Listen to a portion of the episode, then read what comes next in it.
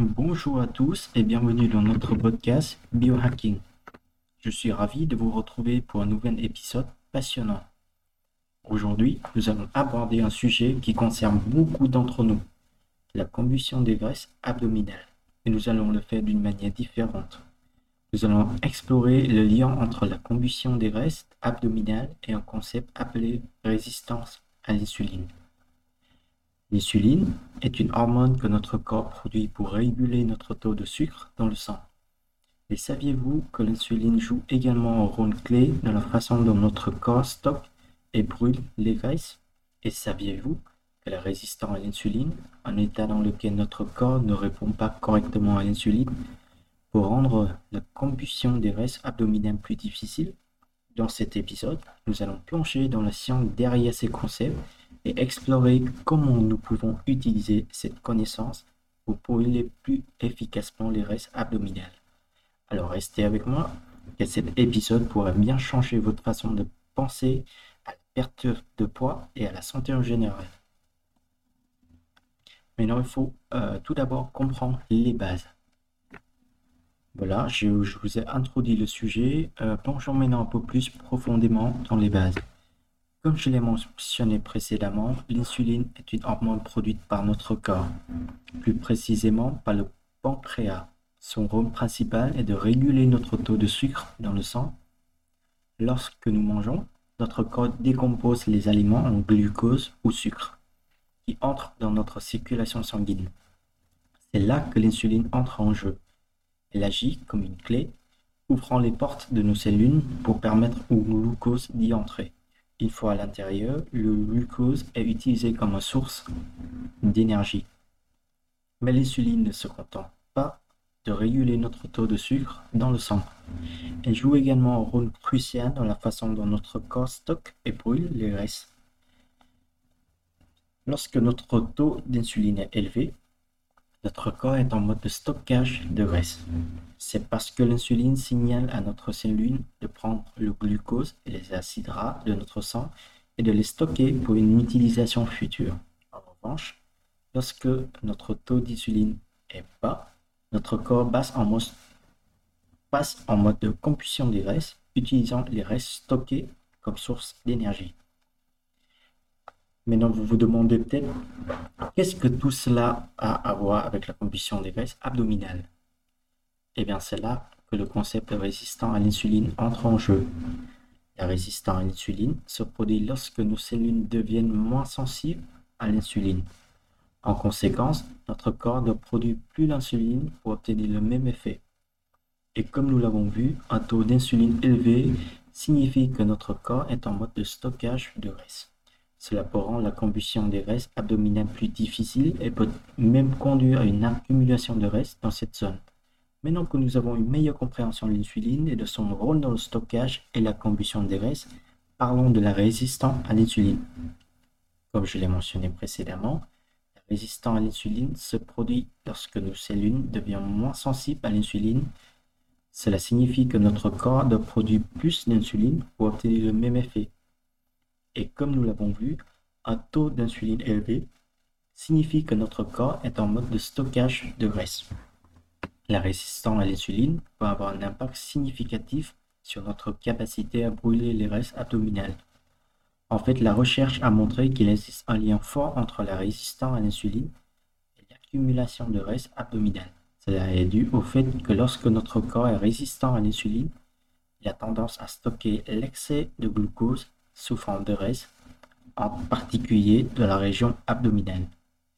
Mais pourquoi cela se produit-il? Eh bien, une des raisons est que la reste abdominale est particulièrement sensible à l'insuline. Cela signifie qu'elle est plus susceptible de stocker l'excès de glucose lorsque notre taux d'insuline est élevé. De plus, la reste abdominale libère des acides gras dans le foie ce qui peut contribuer à augmenter la production d'insuline, créant ainsi un cercle vicieux. Il est également important de noter que la résistance à l'insuline peut avoir d'autres effets sur notre santé. Par exemple, elle a été liée à un risque accru de maladies cardiaques, de diabète de type 2 et d'autres conditions de santé. Maintenant, penchons un peu plus en profond dans la résistance à l'insuline. Nous avons maintenant une bonne compréhension de ce qu'est la résistance à l'insuline et de son impact sur la combustion des restes abdominales. Mais comment pouvons-nous utiliser cette information pour optimiser notre perte de graisse C'est ce que nous allons explorer dans cette partie de l'épisode. Comme nous l'avons mentionné précédemment, la résistance à l'insuline peut rendre la combustion des restes abdominales plus difficile. Cependant, la bonne nouvelle est qu'il existe des stratégies que nous pouvons utiliser pour améliorer notre sensibilité à l'insuline et optimiser la combustion des restes. La première de ces stratégies est de comprendre comment notre corps réagit à différents types de nourriture. Par exemple, les aliments riches en glucides, en particulier les glucides simples comme le sucre, et les aliments transformés pour provoquer une augmentation rapide de notre taux de sucre dans le sang. En réponse à cela, notre corps produit plus d'insuline pour aider à réguler notre taux de sucre dans le sang. Cependant, si nous consommons régulièrement de grandes quantités de ce type d'aliments, notre corps peut devenir résistant à l'insuline. En revanche, les aliments riches en protéines et en fibres ont tendance à provoquer une augmentation plus lente et plus stable de notre taux de sucre dans le sang. Cela signifie que notre corps n'a pas besoin de produire autant d'insuline en réponse à ces aliments. Par conséquent, en choisissant de consommer plus de ces types d'aliments, nous pouvons aider à améliorer notre sensibilité à l'insuline. Maintenant que nous avons une meilleure compréhension de l'impact de l'alimentation sur la sensibilité à l'insuline, parlons d'une autre stratégie clé pour optimiser la combustion des restes abdominales L'exercice. Est l'un des moyens les plus efficaces pour améliorer la sensibilité à l'insuline. Lorsque nous faisons de l'exercice, nos muscles utilisent du glucose pour l'énergie, ce qui aide à réduire notre taux de sucre dans le sang. En réponse à cela, notre corps produit moins d'insuline. De plus, l'exercice aide à augmenter la capacité de nos muscles à utiliser le glucose ce qui peut aider à améliorer la sensibilité à l'insuline à long terme. Mais quel type d'exercice est le plus efficace pour améliorer la sensibilité à l'insuline? La recherche a montré que tant l'exercice aérobique, comme la course ou le vélo, que l'exercice de résistance, comme la musculation, peuvent être bénéfiques. L'important est de choisir une forme d'exercice que vous appréciez et que vous pouvez intégrer de manière régulière dans votre routine. Il est également important de noter que l'exercice peut aider à la combustion des graisses abdominales de manière plus directe. Lorsque nous faisons de l'exercice, notre corps brûle des calories pour l'énergie. Si nous brûlons plus de calories que nous n'en consommons, notre corps doit puiser dans ses réserves de graisse pour l'énergie. Et comme nous l'avons vu, la reste abdominale est particulièrement sensible à l'insuline, ce qui signifie qu'elle est souvent la première à être utilisée pour l'énergie. Maintenant, nous allons explorer un peu plus euh, sur les autres stratégies pour améliorer la sensibilité à l'insuline et optimiser la combustion des restes abdominales. Le premier, c'est l'approche faible en glucides nous avons parlé de l'importance de l'alimentation, de l'exercice, améliorer la sensibilité à l'insuline et optimiser la combustion des restes abdominales. Du coup, euh, ça veut dire quoi euh, L'approche faible en glucides, après tout ce que je vous ai raconté au-dessus. Et comme son nom l'indique, une alimentation faible en glucides est une alimentation qui limite la quantité de glucides que vous consommez. Cela inclut les aliments comme le pain, les pâtes, le riz, les pommes de terre et bien sûr le sucre. À la place, on consomme plus de protéines et de graisses. Mais pourquoi une alimentation faible en glucides serait-elle bénéfique pour la combustion des graisses abdominales? Eh bien, cela revient euh, à ce que nous avons discuté plus tôt. Lorsque nous consommons des glucides, notre corps les décompose en glucose, ce qui augmente notre taux de sucre dans le sang réponse à cela, notre corps produit de l'insuline pour aider à réguler notre taux de sucre dans le sang. Cependant, comme nous l'avons vu, un taux d'insuline élevé peut favoriser le stockage des restes, en particulier dans la région abdominale. En limitant notre consommation de glucides, nous pouvons aider à réduire notre taux d'insuline, ce qui peut favoriser la combustion des graisses. De plus, une alimentation faible en glucides peut aider à améliorer la sensibilité à l'insuline, ce qui peut également favoriser la combustion des graisses abdominales. Maintenant que vous avez une meilleure compréhension de pourquoi une alimentation faible en glucides peut être bénéfique pour la combustion des graisses abdominales, Parlons de comment vous pouvez intégrer cette approche dans votre routine. Tout d'abord, il est important de noter que passer à une alimentation faible en glucides ne signifie pas nécessairement que vous devez éliminer complètement les glucides de votre alimentation. En fait, il est important de consommer une certaine quantité de glucides pour fournir à votre corps l'énergie dont il a besoin. L'objectif est plutôt de choisir des glucides de qualité qui ont un impact plus faible et plus lent sur votre taux de sucre dans le sang. Cela inclut des aliments comme les légumes non féculents, les fruits à faible teneur en sucre, les noix, les rennes et les reins entiers. Deuxièmement, il est important de remplacer les glucides que vous éliminez par des protéines et des restes de qualité. Les protéines peuvent aider à vous satier et à maintenir votre masse musculaire, tandis que les restes peuvent fournir une source d'énergie durable. Enfin, il est important de noter que chaque personne est unique et ce qui fonctionne pour une personne peut, ne pas fonctionner pour une autre. Il peut donc être utile de travailler avec un professionnel de la santé ou un nutritionniste pour développer un plan d'alimentation qui répond à vos besoins spécifiques. Maintenant, passons à la deuxième stratégie, l'importance de l'équilibre. Maintenant, j'aimerais aborder un autre aspect qui est l'équilibre. Lorsque nous parlons de l'équilibre, nous parlons de l'équilibre entre, entre l'anabolisme ou la construction et le catabolisme ou la dégradation. Ces deux processus sont essentiels pour notre santé et notre bien-être. Anabolisme nous permet de construire de nouvelles cellules et tissus, tandis que le catabolisme nous permet de décomposer les vieux ou les cellules les tissus endommagés. Cependant, pour optimiser la combustion des graisses abdominales, nous devons maintenir un équilibre entre ces deux processus. Si nous sommes constamment en état d'anabolisme, notre corps est en mode stockage de graisse, ce qui peut rendre la combustion des graisses abdominales plus difficile. En revanche, si nous sommes constamment en état de catabolisme, notre corps peut commencer à décomposer nos muscles pour l'énergie ce qui peut ralentir notre métabolisme et rendre la combustion des graisses plus difficile. Alors, comment pouvons-nous maintenir cet équilibre? Une des clés est de manger des repas équilibrés qui contiennent une combinaison de protéines, de graisses et de glucides de qualité. Cela peut aider à réguler notre taux d'insuline et à maintenir un équilibre entre l'anabolisme et le catabolisme. Et voilà euh, l'équilibre entre ana et catabolisme.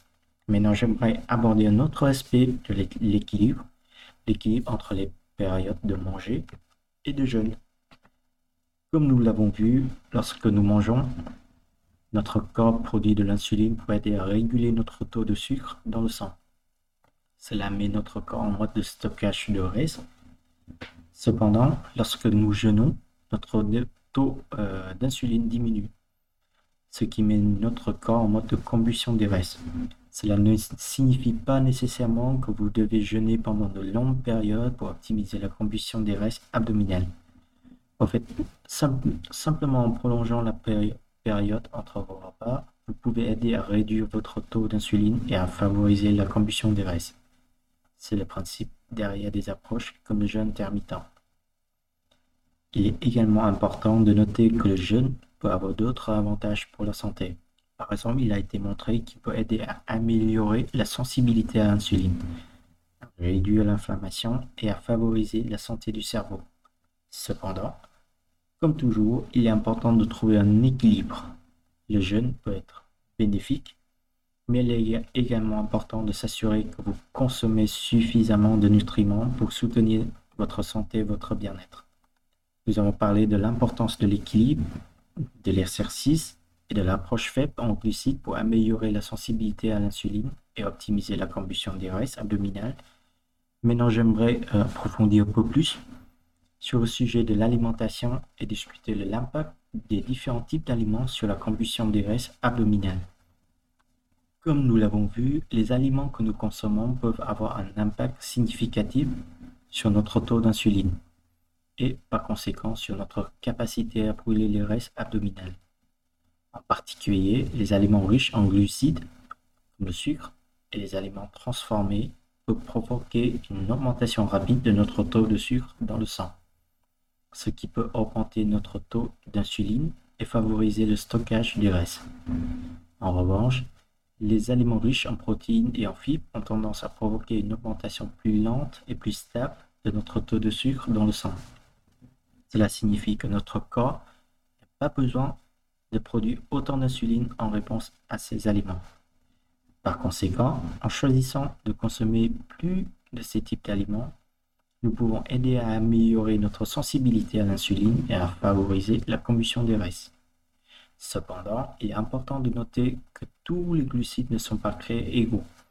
Les glucides complexes, comme ceux que l'on trouve dans les légumes, les fruits et les grains entiers, ont un impact plus faible et plus lent sur notre taux de sucre dans le sang que le glucide simple. Par conséquent, en choisissant de consommer plus de ces types de glucides, nous pouvons aider à réguler notre taux d'insuline et à favoriser la combustion des graisses. Donc, qu'est-ce qu'il faut faire pour optimiser votre alimentation alors? Ben, Tout d'abord, essayez de limiter votre consommation de glucides simples et d'aliments transformés. Ces aliments peuvent provoquer une augmentation rapide de votre taux de sucre dans le sang, ce qui peut augmenter votre taux d'insuline et favoriser le stockage des graisses.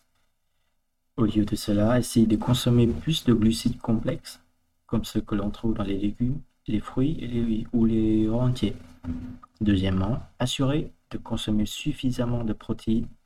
Les protéines peuvent aider à vous rassasier, à maintenir votre masse musculaire et à augmenter votre métabolisme. De plus, elles ont un impact plus faible sur votre taux de sucre dans le sang que les glucides, ce qui peut aider à réguler votre taux d'insuline. Troisièmement, n'oubliez pas les restes. Restes peuvent fournir une source d'énergie durable et aider à réguler votre taux d'insuline. Cependant, il est important de choisir des restes saines comme celles que l'on trouve dans les avocats, les noix, les rennes ou l'huile d'olive par exemple. Et enfin, essayez de manger à des intervalles réguliers tout au long de la journée. Cela peut aider à réguler votre taux de sucre dans le sang et à prévenir les pics d'insuline qui peuvent favoriser le stockage des restes.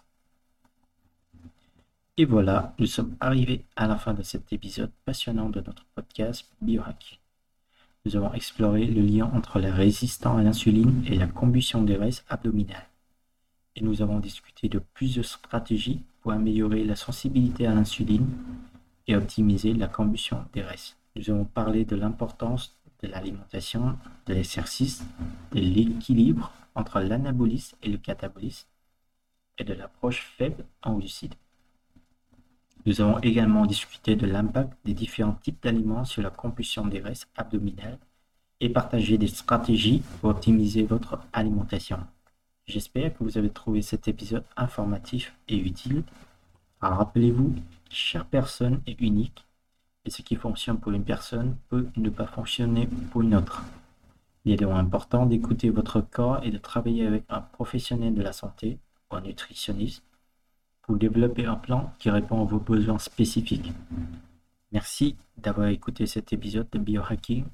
J'espère que vous nous rejoindrez pour notre prochain épisode où nous continuerons à explorer les stratégies pour optimiser votre santé et votre bien-être. Merci beaucoup et à la prochaine.